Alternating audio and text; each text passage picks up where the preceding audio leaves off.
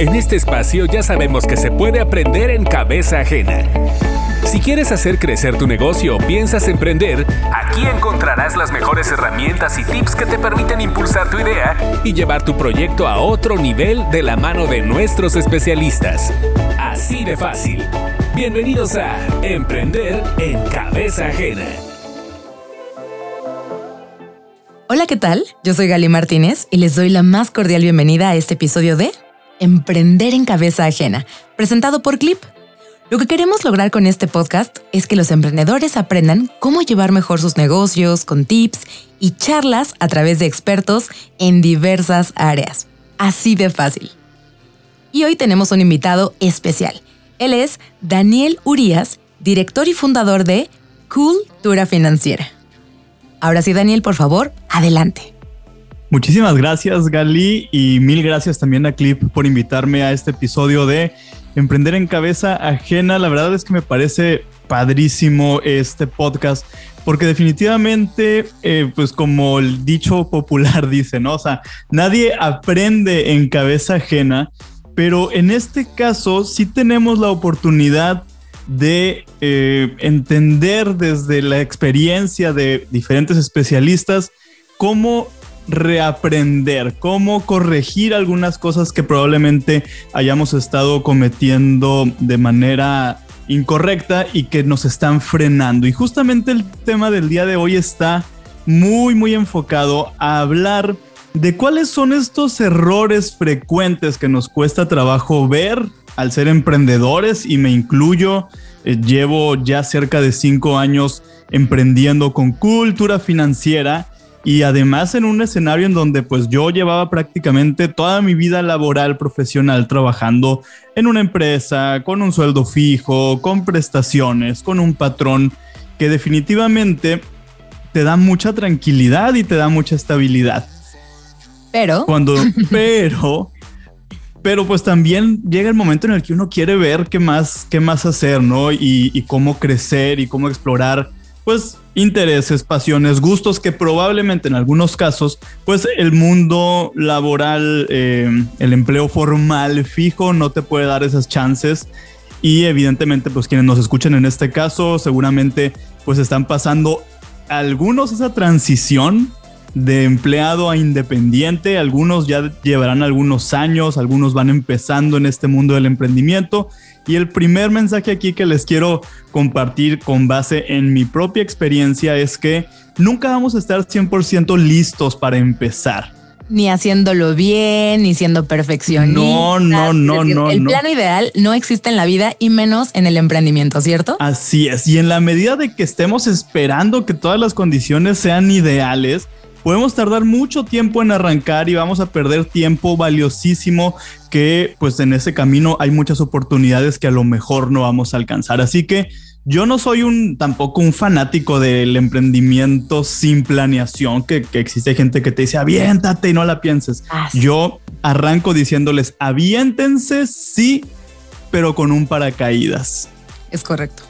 Me gusta, me gusta esa analogía. De ahí arrancaría yo. O sea, sí hay que lanzarse, pero pues eh, antes hay que ir revisando cómo le vamos a hacer para tener un plan. Y ese plan, probablemente muchos ya se lanzaron y ahorita están en, esta, en esta caída libre del emprendimiento. No se preocupen, ahorita todavía pueden armar su paracaídas en el camino. Siempre estamos a tiempo mientras estemos conscientes de que hay cosas que mejorar, estamos a tiempo de hacer cambios positivos. Y con esos cinco puntos que vamos a abordar en, esta sesión, vamos a imaginar que estamos poniendo esos candados de seguridad en, el arrojarnos del paracaídas para que entonces eh, ese planeo sea mucho más suave, sea mucho más pensado, consciente y dirigido. ¿Te parece? En este punto. Me parece perfecto. Muy bien. Me gustaría, por favor, que nos fuéramos a hablar de un primer aspecto que va relacionado a las metas, a establecernos eh, mediciones eh, o KPIs o este, este tipo de, indicadores que nos van a ayudar a nosotros como emprendedores a equivocarnos lo menos. Entonces me gustaría que, por favor nos dejes saber cuál es el principal error de un emprendedor nuevo en relación a no tener metas claras. Perfecto. Mira, aquí A mí me gusta muchísimo esta frase que dice que aquello que no se mide no se puede mejorar. Totalmente. De entrada creo que ese, ese es el, el principal reto. Entender que necesitamos tener mediciones, tener eh, una revisión con una periodicidad que ya determinaremos. Eh, idealmente cuando voy empezando, pues mientras más seguido esté pendiente de mi crecimiento, mucho mejor. ¿Y qué pasa? Al inicio también podemos enfrentarnos a que no entendemos muy bien el negocio en el que queremos empezar o en el que estamos iniciando. Y a partir de ahí, precisamente, se da esta falta de claridad de hacia dónde nos tenemos que dirigir. Muy bien. Entonces, vamos a definir eso de arranque. Ok, ¿por qué empecé en este negocio en específico? Lo tengo que entender perfectamente bien y de ahí definir a dónde quiero llegar. Ese es el punto número uno, a dónde quiero ir. El siguiente punto y sumamente relevante es en cuánto tiempo, en cuánto tiempo lo voy a lograr. Esto es sumamente importante, decíamos, y esto pueden buscarlo, eh, hay muchísima información respecto a cómo establecer objetivos que nos van a ayudar bastante. Tenemos que empezar entonces por ser muy específicos. ¿A dónde queremos llegar? Un destino muy puntual. Luego, ¿en cuánto tiempo queremos que esto se haga realidad? Evidentemente y muy, muy importante porque créanme que pasa y, y, me incluyo en esto. De repente, si no somos realistas, puede ser muy fácil frustrarnos y querer tirar la toalla. Si decimos, no, yo voy a tener 500 millones de pesos en el primer año de haber arrancado, pues a lo mejor estamos un poco fuera de la realidad. De aquí también nos va a servir entender muy bien el negocio en el que estamos, analizar a la competencia, ver si efectivamente lo que me estoy proponiendo con base en el mercado que ya hay allá afuera pues es realista, ¿no? Es alcanzable. Es alcanzable, exactamente. Entonces también eso es bien importante. Evidentemente también las prioridades que pongamos van a ser fundamentales. ¿Cuáles son las cosas que definitivamente necesito empezar a hacer realidad en el corto plazo, porque son las que van a, detonar el crecimiento de mi negocio y cuáles otras pueden esperar. Ahora, si de repente me cuesta trabajo mucho pensar en el cortito plazo, porque pues eh, hablar de unos 30 días, dos meses quizá no sea suficiente para hacer grandes cambios o alcanzar grandes metas, la sugerencia aquí es que pensemos en plazos a partir de un año y esos plazos los dividamos en pequeños pasos. Es decir, vamos a poner un ejemplo bien sencillísimo para fines de sacar las cuentas rápido. Ok, quiero, en un año quiero generar 12 ventas. Okay. ok, a partir de ese momento yo sé que cada mes mi objetivo a analizar será haber generado una venta mínimo. Si pasó el primer mes y digo, chale, no tengo ni una sola venta, ya tengo ahí el primer indicador que me lleva a, a generar un cambio de estrategia. Ok, ahora el segundo mes necesito mínimo generar estas dos ventas si quiero mantenerme en mi objetivo. Sí, me encanta. Me encanta porque entonces son es ceñirnos a, esta, a estos indicadores que nos mencionas, pero también descubrir los que cada negocio eh, considera prioritarios o importantes. Entonces son estas consignas. Ya lo tengo aquí anotado para recordatorio personal como emprendedora. Y ahora vamos a otro punto, un error bastante común en el que me identifico eh, absolutamente, que tiene que ver con el que a veces queremos ser todólogos. ¿Qué piensas de este error? Strike two. Híjole, ese está... ¿Es familiar? No, completamente. todo, toda esta plática está inspirada en hechos reales. Exacto. Eh, para quienes nos están escuchando, créanos, lo, hemos sufrido, lo hemos vivido, hemos tenido que eh, entender que ese no es el camino. Y a veces, de arranque, probablemente esa sea la, la, primera puerta que vamos a ver, ¿no? O sea, definitivamente nos tenemos que hacer cargo de muchos temas cuando vamos empezando por un tema de que pues, los ingresos que se están generando aún no son suficientes para tener un equipo multidisciplinario, etcétera. Ese puede ser el principio y está bien, pero ¿qué sucede cuando vamos avanzando y queremos seguir teniendo el control de todo? Lo primero, la primera consecuencia de esto es la pérdida de tiempo. Okay. Y de dinero. ¿Por qué? Porque definitivamente pues si yo estoy haciéndome cargo de todas, todas y cada una de las funciones de mi emprendimiento, pues no voy a rendir igual. Al final el día tiene 24 horas y pues por más que tengamos energía y estemos enfocados en crecer, pues hay un límite en la energía. Yo también siempre hablo mucho con los emprendedores de esto que es tan importante del balance en mi vida. Es decir, sí hay que echarle todas las ganas, pero también hay que descansar, porque en la medida de que yo cuide mi estabilidad, mi salud ah, personal, de no colapsar en algún momento, pues entonces el emprendimiento va a seguir avanzando. Recordemos también que depende 100% al principio de que yo esté bien, de que yo tenga salud, de que yo tenga eh, descanso, claridad, etcétera, etcétera. Entonces, si yo me enfoco en hacer todo durante muchos años, pues decíamos, voy a perder tiempo que pude haber aprovechado en crecer, voy a perder dinero definitivamente porque el hecho de yo querer hacer todo por no gastar en tener a alguien que me ayude, a veces me va a ser más lento, me va a ser menos eficiente. Así que de más Caro, ¿no? Sí, definitivamente. Yo puedo y dependiendo si tengo un producto o un servicio, pues va a llegar un momento en el que yo voy a tener un límite de clientes a los cuales atender.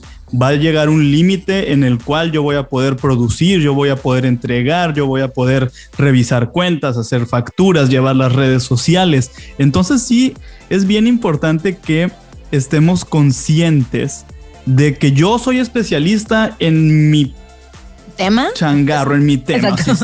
Si, yo cocino, cocino. Si yo eh, doy masajes, doy masajes. Si yo produzco papas, las papas es mi negocio. Pero a partir de ahí va a haber otras áreas en las que definitivamente yo necesito hacerme de equipo especializado. Marketing, comunicación, temas contables, Definitivamente legales, es súper importante, registro de marca, de repente digo, y esa es mi experiencia, yo estuve batallándole tratando de hacer por mi cuenta el registro de, de mi marca y perdí muchísimos meses, perdí mucho dinero porque te cobran cada vuelta que, que te toca hacer correcciones, hasta que entendí que lo ideal siempre debió haber sido acercarme con un despacho especializado en registro de marca.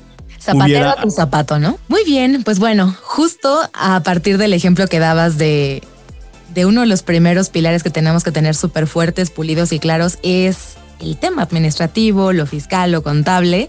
¿Qué pasa con el error número tres que va sobre este de no llevar un registro preciso de los gastos relacionados con el producto o servicio que, que brindamos?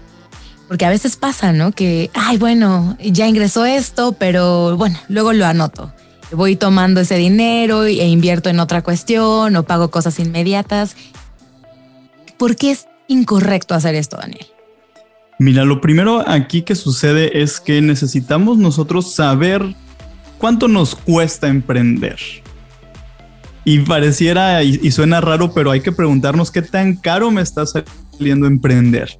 Porque muchas veces asociamos el hecho de vender mucho con ganar mucho y no necesariamente es así. Y entonces es la primera pregunta que necesitamos responder. Lo que estoy vendiendo realmente me está dejando ganancias suficientes o prácticamente vendo y, vivo para estar pagando lo que me cuesta vender. Y no sé si soy muy claro en esta parte, ahorita nos vamos a enfocar un poquillo más en esto, pero básicamente es, recordemos que pues yo, el hecho de ser emprendedor tiene dos costos. El producir, ya sean los productos o los servicios, lo que cuesta dar el servicio, pero además, pues todo lo que es administrativo. Si voy a tener un local, si voy a pagar luz, si voy a pagar internet, si voy a tener papelería, si voy a pagar otros servicios varios, transporte, etcétera. Entonces de repente pues puedo vender un montón, pero a lo mejor me está saliendo para quedar tablas. Todo lo que gano lo vuelvo a meter al negocio y realmente no hay un margen de ganancia, no hay utilidad. Entonces es bien importante saber cuánto me cuesta vender y si realmente me estoy yo quedando con algo de ganancia o se me está yendo otra vez todo en comprar, resurtir material, insumos, etcétera. Temas fiscales, ya lo mencionabas, administrativos. Es muy, muy importante también estar muy conscientes de que necesitamos sí o sí llevar orden en ese tema, porque pues al final llevar nuestras finanzas o las finanzas de nuestro negocio con orden y al día nos va a librar de muchos problemas, ya sea desde multas del SAT, que definitivamente son, pues, nadie quiere pagar multas de ningún tipo, ¿no? Y, bueno, en tema de impuestos, eh, mucho, mucho menos que, que nada. Eh, también, ¿qué sucede? Si yo eventualmente quiero crecer financieramente hablando, quiero eh, hacer un negocio mucho más sólido, probablemente voy a considerar un financiamiento y eso también es importante en la parte de conocer mis finanzas. Yo no les sugiero empezar con deudas el emprendimiento. Si yo empiezo con dinero que no es mío y que además es dinero que cuesta mucho por el tema de los intereses, que me cobran, pues voy a empezar prácticamente, yo siempre les digo, con el partido con goles en contra, ¿no? Entonces, pero ¿qué sucede? Si yo a lo largo de los primeros meses, los primeros años de mi emprendimiento, me dedico a tener orden en mis finanzas, en mis temas fiscales, a realmente ver que tengo un negocio que sí es productivo, que sí me está dejando ganancias y lo puedo demostrar porque todo se ha registrado de manera constante. Entonces, el día de mañana, si yo requiero un financiamiento que ahora sí me permita crecer, porque ya sé cómo funciona el negocio y lo puedo demostrar que funciona y funciona muy, muy bien. y tengo la capacidad de pago. Exactamente, ya tengo capacidad de pago y ya lo sé y aquí está. Miren, yo el papelito habla, yo no me lo estoy inventando, entonces voy a tener esa chance de desarrollarme más rápido. Así que de verdad concéntrense muchísimo también en el orden en las finanzas de su negocio y evidentemente y siempre pegadísimo a esto también el orden en sus finanzas personales porque pues depende mucho también el equilibrio en la vida del emprendedor, esas dos aristas, finanzas personales y finanzas en el negocio. Perfecto. Muy bien, vámonos al punto número cuatro que va sobre ignorar esas pequeñas fugas de dinero. Como dice el dicho, cuida de los pequeños gastos. Incluso un pequeño agujero es capaz de hundir un barco. Y bueno, hemos escuchado un poquito de esto, sobre todo en, temas de administración personal, pero ¿cómo funciona esta lógica en el ámbito del emprendimiento? Es un, tema que luego no lo vemos. Yo les llamo gastos hormiga y principalmente les digo gastos vampiro, ¿no? Es, ese es como el término en cultura financiera. Eso es magnífico porque da una clara idea, ¿no? Una imagen de cómo vamos a terminar entonces. Sí, no, y son gastos de verdad que pueden pasar desapercibidos muy fácilmente, pero que cuando nos enfocamos en, analizar, en analizarlos, nos vamos a dar cuenta de que se va una lana bastante considerable a la vuelta de un año, vamos a ponerle, ¿no? Por ejemplo, si decimos, eh, ¿sabes qué? Yo decido invitarle a mi equipo el café todos los días en la mañana. Y en total se me van 240 pesos al día. Dices, no parece gran cosa, ¿no? Pero ¿qué sucede si eso lo multiplicamos? Digo, y ahorita estoy exagerando así tremendamente. Si para Pero luego hay casos, ¿no? Sí, para fines del ejemplo y ponernos dramáticos, pues estamos exagerando, ¿no? Dices, ok, yo de lunes a viernes le invito el café a mi equipo y me gasto 240 pesos y pues está muy bien. Dices, ok, 240 pesos por cinco días que tiene la semana son 1200 pesos a la semana.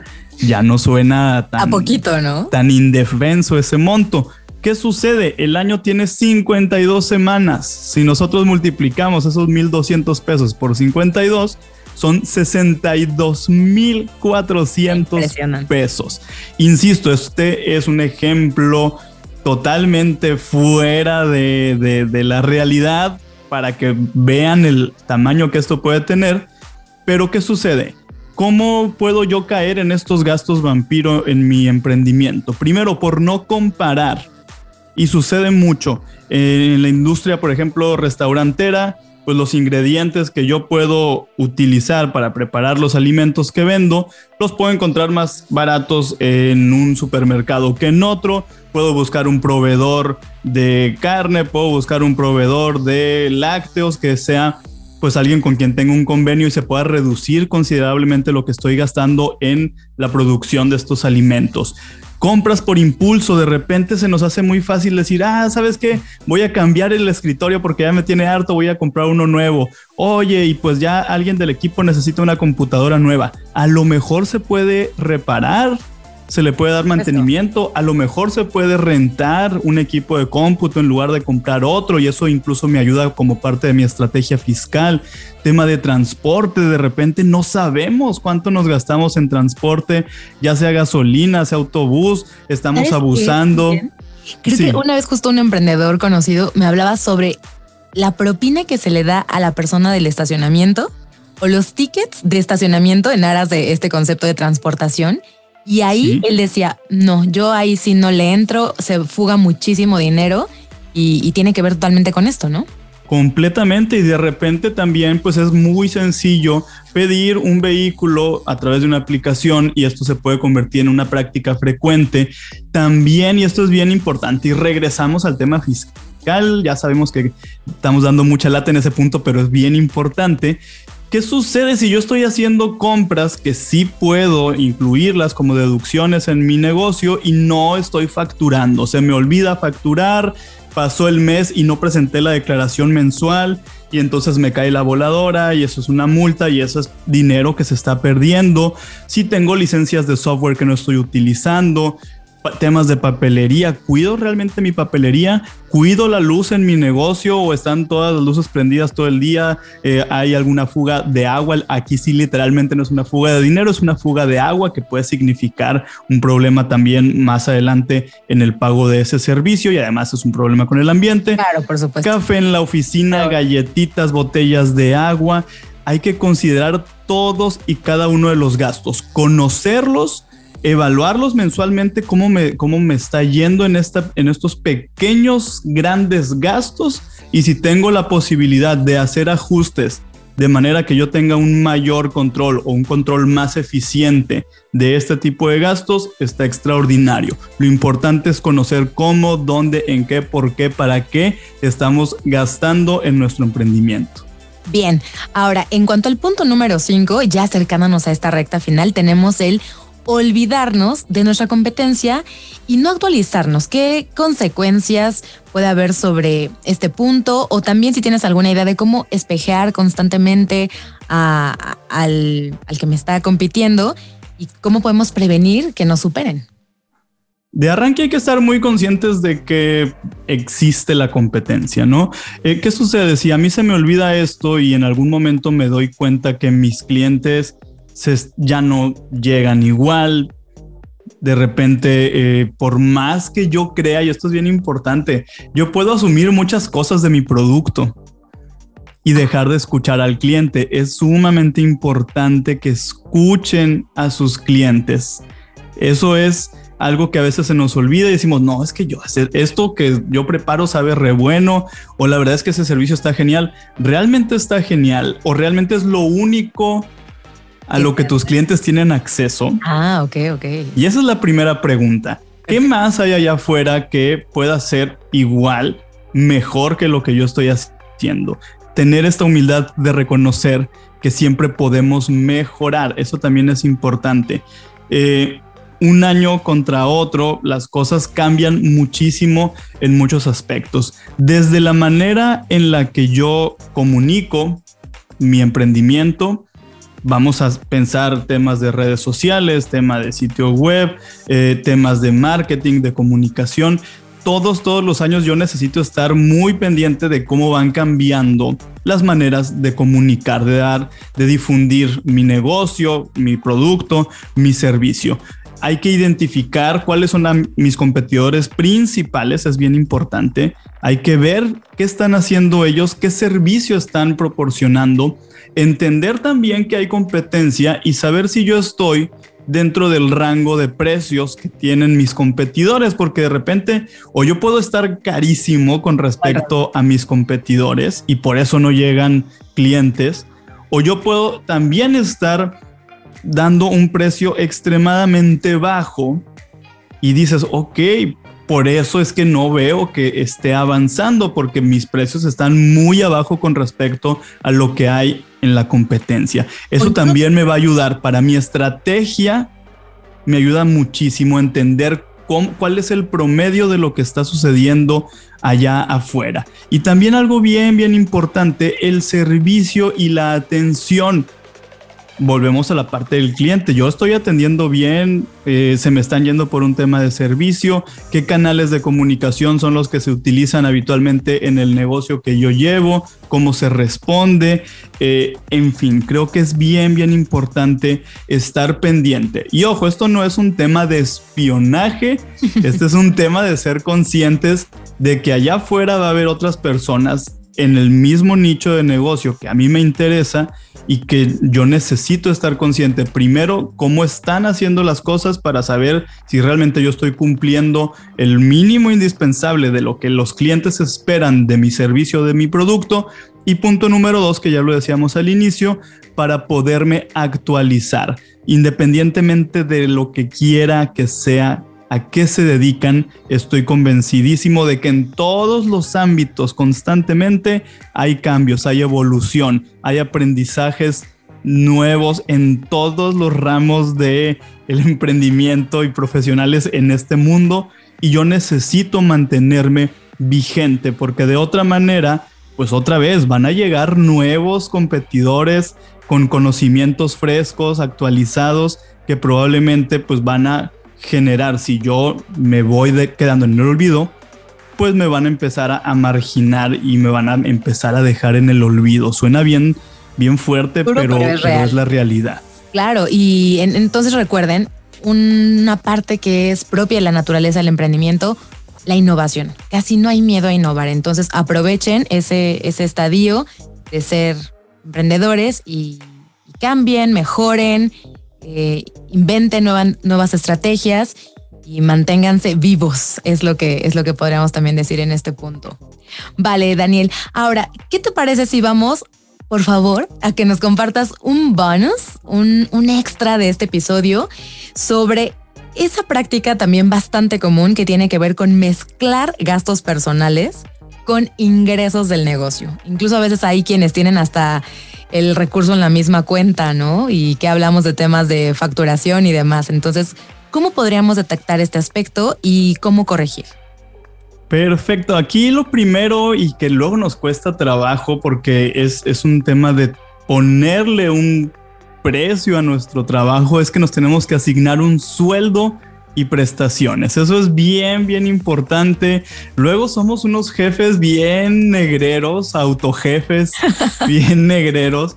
Y, y, se nos olvida que pues tenemos y necesitamos tener un sueldo específico y prestaciones. Esto de arranque me permite ya dividir cuál es el dinero que yo me llevo a mi casa, a mi familia, para mis gastos personales y cuál es el dinero que se tiene que quedar en el negocio. Entonces, un sueldo fijo, un sueldo variable que vaya en función a los resultados que yo estoy evaluando de manera constante. Ya decíamos en el arranque, yo me voy siempre por la parte mensual, luego nos podemos ir ya a una revisión financiera bimestral eventualmente al semestre y luego al año.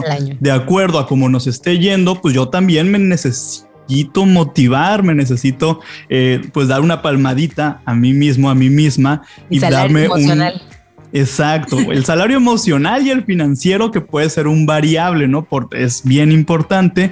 Y también, pues si no sé cuánto ponerme de sueldo, pues hay que buscar cuánto se ofrece en el mercado laboral por las actividades que yo hago en mi propio negocio. Definan, por favor, entonces a partir de aquí, cuánto, una vez que ya tengo yo mi sueldo, ya sé cuánto puedo reinvertir en mi negocio, porque a veces, ¿qué pasa? También me empieza a ir bien, o decíamos hace ratito, tenemos un mes extraordinario que luego no sabemos ni por qué sucedió, pero en lugar de aprovechar ese mes extraordinario para reinvertirle a mi negocio y hacer que crezca, fortalecerlo, tener un fondo de ahorro para mi negocio, que cuando no haya meses tan buenos, de ahí se pueda tomar dinero para mantener la operación a flote, en lugar de hacer eso, pues si no tengo claro cuánto debo de guardar para el negocio, cuánto es de mi sueldo, etcétera, lo que sucede a veces es que yo empiezo a gastar más y dices, es dinero extra, véngase para acá, vámonos de vacaciones, vamos a salir más, ah. etcétera. Una cuenta, por favor, también importante, una cuenta bancaria para mis gastos personales, una cuenta bancaria para los gastos de mi empresa. ¿Por qué? Porque tener transparencia y claridad en estos temas contables, fiscales, de gastos, me va a ayudar muchísimo, ya lo mencionábamos hace ratito, para el día uno que tenga que rendirle cuentas al fisco y punto número dos, si yo requiero en algún momento un financiamiento para mi negocio, eh, ya tengo completamente divididos cuáles son los gastos que requiere mi empresa, ya los puedo demostrar, etcétera. Por favor, también esto hay que hacerlo y siempre, siempre respeten sus dos presupuestos, respeten el presupuesto de su negocio y respeten su presupuesto personal, porque hay casos, y eso lo sé así de, de fuente directa, pues que de repente pues uno tiene que agarrar hasta el dinero de las nóminas del negocio para pagar la colegiatura